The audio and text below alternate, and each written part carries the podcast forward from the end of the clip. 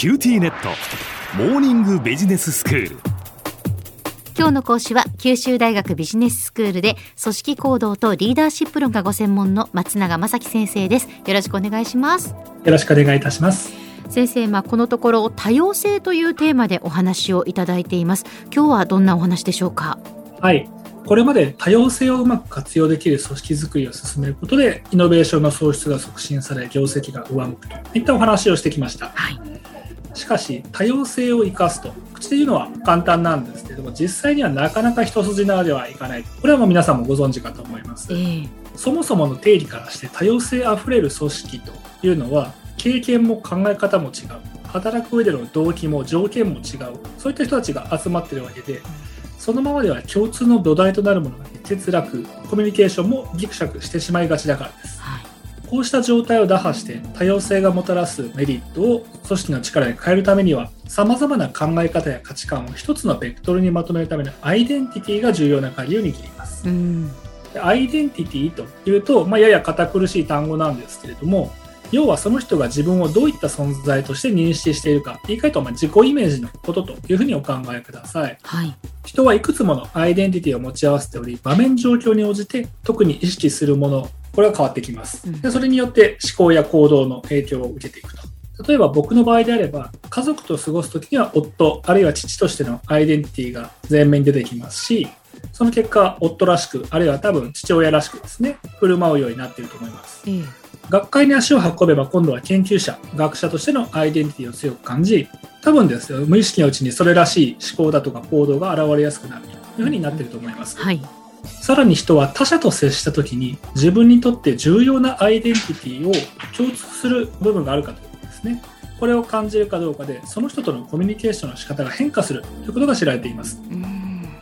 具体的には人は相手と共通のアイデンティティを感じると彼女ないし彼に対して親近感を覚えよりオープンで建設的なやり取りを自然にできるようになるということが研究によって示されています、はい、この傾向をうまく活用すると先ほど述べた多様性あふれるメンバーを一つのベクトルにまとめる難しさを克服することができます、うんうん、つまり多様な考え方や価値観を持つメンバー間に何か共通のアイデンティティを確立できればそれがよりどころとなってお互いに異なる知識やスキル考え方などうまく活かし合うことがよりしやすくなるというわけです。なるほど。共通のアイデンティティを確立できればですよねおっしゃる通りです確立していったらいいんでしょうか？はい。それではそうした共通のアイデンティティを確立する上で効果的な仕掛けとこれがどういったものが考えられるかをちょっと見ていきましょう。はい。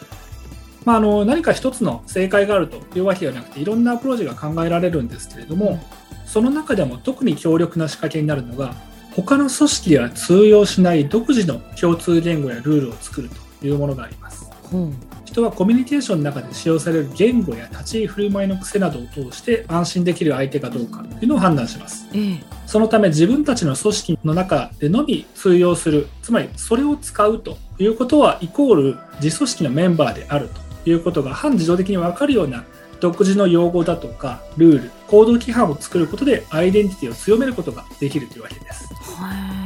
この時ごく一般的に見られるような言葉や習慣ではアイデンティティのよりどころとはならないという点にあのご留意ください、はい、むしろ直感的には理解することが難しい。しかしよくよく紐解いてみると自分たちの組織が重視する価値観につながるようなこれショッキングなルールと言うんですけどもこれを設定することが実組織を他のグループから際立たせて強いアイデンティティを確立するための鍵となりますうん。そう例えばどういうことですか先生。まだピンとこないんですが。あの、まあ、これから何回かに分けていろいろご説明していこうと思うんですけども、えー、今日ご紹介するのはちょっとビジネスとは異なる文脈のものあのご紹介させてください、はい、歴史的な事例で世界史の中で唯一成功したと言われる奴隷による国家独立を成し遂げたハイチ革命こういうようなものがあります。この指導者のトゥーサン・ルーベンチュールという人がいたんですが彼のお話になります、はいルーベンチュールはハイチ革命当時軍隊で黙認されていた。兵士や将校が遠征先で愛人を持つということを禁止しました、はい、当然部下からはなぜなんだという声が上がるわけなんですけどもルーベンチュールはそれに対して我々は個人の欲望を満たすことが目的の山賊じゃないと。奴隷出身なんだけれども国家独立という大義のために節度を保ち自らを律して戦える。これを示すんだというふうに訴えました、うん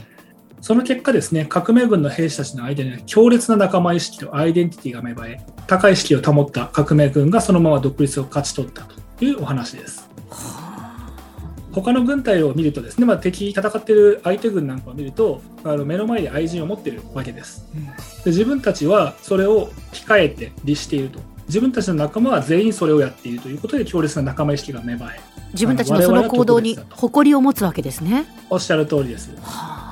このように組織の誰もが最初はなぜそんなことをと疑問に感じるようなルールを定めることは自組織に強いアイデンティティを確立させる上で非常に効果的となります、うん。もちろん単に奇抜な規則を作っても意味はなくってあくまで説明されれば納得できる。組織のビジョンやミッションに紐づいたルールであるというのがこれは大前提となります。はい、こうしたショッキングなルールは特に組織が成長して大きくなった時に重要な仕掛けとして機能します。なぜならリーダーの目と声が直接届く範囲よりも大きな組織においてはそういった共通のアイデンティティを維持するためにはリーダー以外のメンバーが組織の価値観や信念を新しいメンバーに伝えていく必要があるからです。うんショッキングなルールを定めておくとですね、新入社員が入っていた時なんかに、このルール一体どんな意図があるんですか？なんでこういうことするんですか？というふうに思わず尋ねることになりますね。でそうすると既存のメンバーの方が、うん、それはねと言って、ルールの背景にある組織のビジョンだとかミッションを伝える、この機会が自然と生まれていきます。そうすると、リーダーが一人一人についてあの話をしていかなくても、自然と組織の価値観が伝播していき、共通のアイデンティティというのが培われていくようになるという仕掛けです。では先生、今日のまとめをお願いします。多様性を生かすには、様々な考え方や価値観を一つのベクトルにまとめる必要があり、そのためにはメンバー間に共通のアイデンティティを確立することが効果的です。アイデンティティを確立するためには、直感的には理解することが難しいしかし実は組織のビジョンやミッションに紐づくショッキングなルールを定めることが効果的です。ショッキングなルールを設定すると、自組織と他のグループとの違いが際立ち、メンバー間に強い仲間意識とアイデンティティが芽生えます。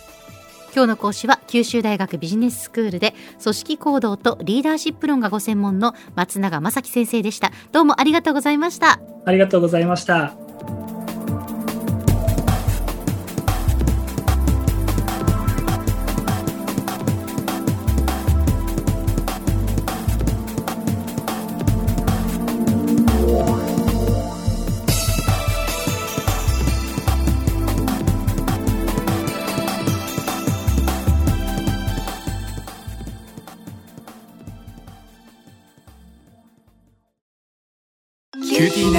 ビビックにしてから毎日必ず実家の父と母からビデオ電話がかかってくる。元気？で毎日だからそう変わんないよ。痩せたか？で毎日だからそんなに変わってないって。